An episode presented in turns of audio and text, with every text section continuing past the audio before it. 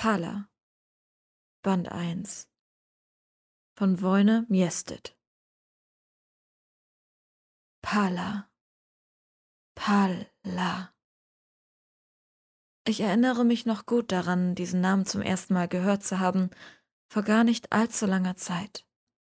Es war während eines Geschichten bei Kerzenscheinballs auf einem äußerst feinen Landgut westlich von Mirkorup, zu dem man mich und die anderen Schüler der Magiergilde unerwartet eingeladen hatte. Ehrlich gesagt, wir hätten nicht zu überrascht sein müssen. Es gab nur wenig andere Adelsfamilien in Mirkorup. Die Region sah ihre glücklichsten Tage als Urlaubsort der Reichen vor langer Zeit in der zweiten Ära. Und bei weiterem Nachdenken war es nur angemessen, Hexenmeister und Zauberer zu einem übernatürlichen Feiertag einzuladen. Nicht, dass wir etwas Exotischeres waren als Schüler eines kleineren, weniger exklusiven Verbindungshaus der Gilde. Aber wie ich bereits erwähnte, fehlte es an anderen potenziellen Gästen. Fast ein Jahr lang kannte ich keine andere Heimat als das recht baufällige, weit verstreut liegende Gelände der Magiergilde von Mirkorup.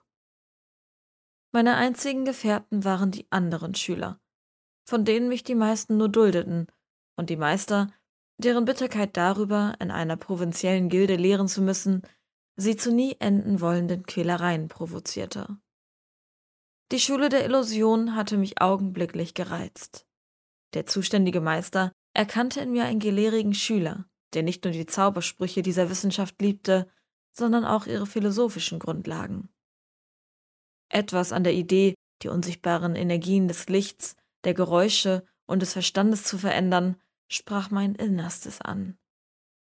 Ich war weder an den protzigen Schulen der Zerstörung und Veränderung, noch an den heiligen Schulen der Wiederherstellung und Beschwörung, den praktischen Schulen der Alchemie und Verzauberung oder an der chaotischen Schule der Mystik interessiert.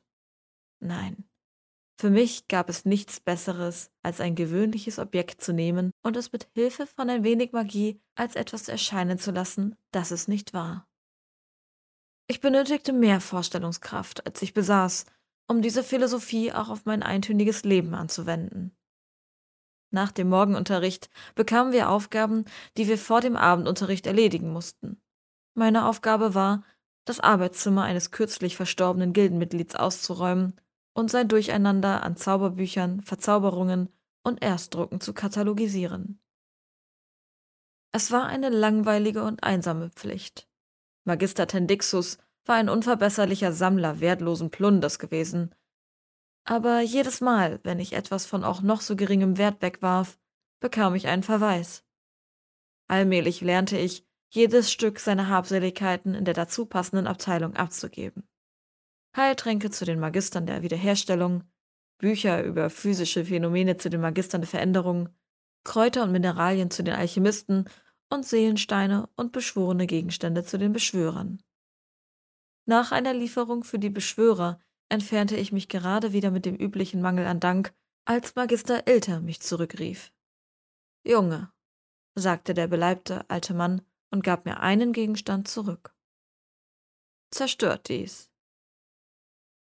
Es war eine kleine, schwarze Scheibe mit Runen und einem Ring aus orange-roten Edelsteinen, die den Rand wie Knochen umkreisten. Es tut mir leid, Magister, stammelte ich. Ich dachte, es wäre für euch von Interesse. Bringt es zu der großen Flamme und zerstört es, bellte er und kehrte mir seinen Rücken zu. Ihr habt es nie hierher gebracht. Mein Interesse war erregt, denn jetzt kannte ich den einzigen Gegenstand, der ihn so reagieren ließ. Totenbeschwörung. Ich ging zurück in Magister Tendixus Kammer und blätterte durch seine Aufzeichnungen, um nach einem Hinweis auf die Scheibe zu suchen. Leider waren die meisten Notizen in einem seltsamen Code verfasst, den ich nicht entziffern konnte. Ich war von diesem Geheimnis so fasziniert, dass ich fast zu meinem Abendunterricht der Verzauberung bei Magister Ilter höchstpersönlich zu spät gekommen wäre. Während der nächsten Wochen teilte ich meine Zeit auf. Die eine Hälfte verbrachte ich mit der Katalogisierung des allgemeinen Plunders und dessen Zustellungen. In der anderen Hälfte stellte ich Nachforschungen über die Scheibe an. Ich erkannte allmählich, dass mein Instinkt richtig gewesen war. Die Scheibe war ein authentisches Artefakt der Totenbeschwörung. Obwohl ich die meisten Notizen des Magisters nicht verstand, stellte ich doch fest, dass er sie für ein Mittel hielt, eine geliebte Person aus dem Grab auferstehen zu lassen. Traurigerweise war die Kammer irgendwann ausgeräumt und alle Gegenstände katalogisiert. Mir wurde eine andere Aufgabe zugeteilt, nämlich in den Stellen der Gildenmenagerie auszuhelfen. Wenigstens arbeitete ich mit einigen der anderen Schüler zusammen und hatte die Möglichkeit, das gemeine Volk und die Adeligen zu treffen, die aus unterschiedlichen Gründen zur Gilde kamen. Derart war ich also beschäftigt, als wir alle zum Geschichten bei Kerzenscheinball eingeladen wurden.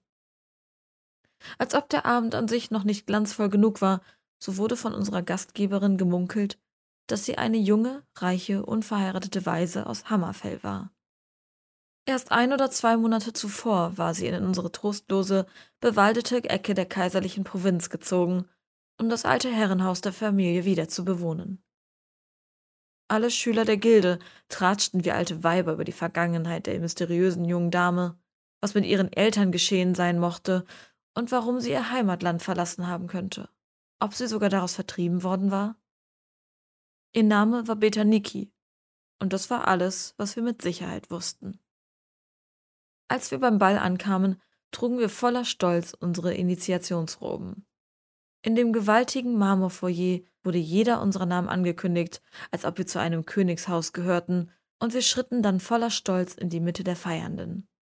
Natürlich wurden wir daraufhin prompt von allen und jedem ignoriert. Im Wesentlichen waren wir zu unwichtig, um den Ball zu beeinflussen. Hintergrundgestalten. Die wichtigen Leute gingen mit perfekter Höflichkeit an uns vorbei. Dort war die alte Gräfin Schaudera, die diplomatische Berufung nach Balmora mit dem Herzog von Rimfallin diskutierte. Ein Kriegsherr der Orks unterhielt eine kichernde Prinzessin mit Geschichten über Notzucht und Plünderung. Drei der Gildenmagister tauschten sich mit drei dürren, adeligen alten Jungfern über die Geister aus, die Daggerfall heimsuchten. Intrigen am kaiserlichen und an verschiedenen königlichen Höfen wurden analysiert, sanft verspottet, verworfen, eingeschätzt, gemildert, getadelt, untergraben, es wurde sich darüber aufgeregt und darauf angestoßen. Niemand sah uns an, selbst wenn wir direkt neben jemandem standen. Es war, als ob meine Fertigkeit der Illusion uns alle irgendwie unsichtbar gemacht hätte. Ich nahm meinen Krug mit hinaus zur Terrasse. Die Monde hatten sich verdoppelt und schienen beide gleich stark vom Himmel herab und spiegelten sich in dem riesigen Teich, der sich in den Garten erstreckte. Die weißen Marmorskulpturen, die den Teich säumten, fingen das feurige Leuchten ein und schienen wie Fackeln in der Nacht zu brennen. Der Anblick war so unwirklich, dass ich davon und von den seltsamen rotvardonischen Gestalten, die unsterblich in den Stein gehauen waren, fasziniert war. Unsere Gastgeberin hatte ihr Heim erst vor so kurzer Zeit bezogen, dass einige der Skulpturen noch immer in Laken gehüllt waren, die sich in der sanften Brise bauschten. Ich weiß nicht, wie lange ich auf diesen Anblick gestarrt hatte, bevor ich bemerkte, dass ich nicht mehr allein war. Sie war so klein und so dunkel, nicht nur ihre Haut, sondern auch ihre Bekleidung, dass ich sie fast für einen Schatten hielt. Als sie sich mir zuwandte, sah ich, dass sie wunderschön und jung war, nicht mehr als siebzehn Jahre alt. Seid ihr unsere Gastgeberin? fragte ich schließlich. Ja, lächelte sie und errötete. Aber ich schäme mich etwas, zugeben zu müssen, dass ich sehr schlecht darin bin. Ich sollte drinnen bei meinen neuen Nachbarn sein, aber ich glaube, dass wir sehr wenig gemeinsam haben. Wie ich es verstanden habe, hoffen Sie, dass auch ich nichts mit Ihnen gemeinsam habe, lachte ich. Wenn ich eines Tages einen höheren Rang als nur ein Schüler der Magiergilde besitze, werden Sie mich vielleicht eher als Gleichgestellten ansehen. Ich verstehe Cyrodiils Konzept der Gleichberechtigung immer noch nicht, sagte sie und runzelte die Stirn. Wo ich herkomme, muss man seinen Wert unter Beweis stellen und ihn nicht bloß erwarten. Meine Eltern waren beide große Krieger, was ich hoffentlich auch einmal werde. Ihre Augen schweiften zum Rasen zu den Statuen. Stellen die Skulpturen eure Eltern dar? Das dort ist mein Vater Parium, sagte sie und zeigte auf eine lebensgroße Darstellung eines muskulösen Mannes. Nackt und dabei ohne Scham, der einen anderen Krieger bei der Kehle ergriff und sich darauf vorbereitete, ihn mit seinem ausgestreckten Schwert zu köpfen. Ganz eindeutig eine realistische Darstellung. Pariums Gesicht war unscheinbar, fast etwas hässlich mit einer tiefen Stirn, einer Matte verfilzten Haares und Bartstoppeln im Gesicht. Er besaß sogar eine kleine Zahnlücke, die sich sicherlich kein Bildhauer ausgedacht hätte. Stattdessen wollte der Künstler damit vermutlich die wahren Unvollkommenheiten seines Modells abbilden. Und das ist eure Mutter? Fragte ich und deutete auf die nah bei uns platzierte Statue einer stolzen, ziemlich untersetzten Kriegerin in einem Umhang und Schultertuch, die ein Kind hielt.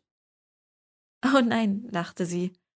Das war das alte Kindermädchen meines Onkels. Die Statue meiner Mutter ist noch mit einem Laken bedeckt. Ich weiß nicht, was mich veranlasste, sie zu überreden, die Statue, auf die sie zeigte, zu enthüllen. Aller Wahrscheinlichkeit nach war es nichts als Schicksal und ein selbstsüchtiges Verlangen, die Unterhaltung fortzusetzen. Ich fürchtete, dass sie zwangsläufig ins Haus zurückkehren würde, wenn ich nichts zu tun gäbe, und dass ich dann wieder allein wäre. Zunächst sträubte sie sich. Sie war unschlüssig, ob die Statuen im nassen und manchmal kalten Klima Cerodiils nicht vielleicht Schaden nehmen könnten. Vielleicht sollten alle Statuen bedeckt werden, schlussfolgerte sie. Möglicherweise unterhielt sie sich nur mit mir, weil sie ebenso wenig wie ich zurück zur eigentlichen Feier zurückkehren wollte. In wenigen Minuten hatten wir die Statue von Betanikis Mutter von ihrer Umhüllung befreit. Das war der Moment, in dem sich mein Leben für immer ändern sollte. Sie war ein wilder Naturgeist. Sie schrie und kämpfte mit einer missgebildeten, monströsen Gestalt aus schwarzem Marmor. Ihre wundervollen, langen Finger kratzten über das Gesicht der Kreatur. Die Krallen des Monsters packten ihre rechte Brust in einer Art Liebkosung, die einen tödlichen Angriff einleitet. Seine und ihre Beine waren in einem tanzgleichen Kampf ineinander verschlungen. Ich war am Boden zerstört. Diese geschmeidige, aber zugleich wehrhafte Frau war wunderschön, alle oberflächlichen Schönheitsideale übertreffend. Wer auch immer der Bildhauer gewesen war, er hatte nicht nur das Gesicht und die Figur einer Göttin eingefangen, sondern auch ihre Stärke und ihre Willenskraft. Sie war gleichzeitig tragisch und triumphierend. Ich verliebte mich augenblicklich und auf verhängnisvolle Weise in sie. Ich bemerkte nicht einmal, dass Gelen hinter uns auftauchte, einer meiner Mitschüler, der die Feier verlassen wollte. Offensichtlich hatte ich das Wort großartig geflüstert, denn ich hörte Betaniki wie aus weiter Ferne antworten. Ja, es ist großartig. Darum hatte ich Angst, es den Elementen auszusetzen. Dann hörte ich ganz deutlich, als wenn ein Stein eine Wasseroberfläche durchbricht, wie Gelen sagte, Mara, bewahre mich. Das muss Palla sein. Dann habt ihr von meiner Mutter gehört? fragte Betaniki und wandte sich ihm zu. Ich komme aus Wegesruh, praktisch an der Grenze zu Hammerfell. Ich denke nicht, dass es dort jemanden gibt, der nicht von eurer Mutter und ihrem großen Heldentum gehört hat. Sie hat das Land von dieser abscheulichen Bestie befreit, doch sie starb in diesem Kampf, nicht wahr? Ja, sagte das Mädchen traurig. Und die Kreatur mit ihr. Einen Moment lang waren wir alle still. Ich erinnere mich ansonsten nichts aus dieser Nacht. Irgendwie wusste ich noch, dass ich für den nächsten Abend zum Essen eingeladen war, aber mein Verstand und Herz waren gänzlich und auf ewig an die Statue gefesselt. Ich kehrte zur Gilde zurück, aber meine Träume waren fieberhaft und brachten mir keine Ruhe. Alles erschien mir wie von weißem Licht geblendet, außer einer wunderschönen, furchterregenden Frau. Palla.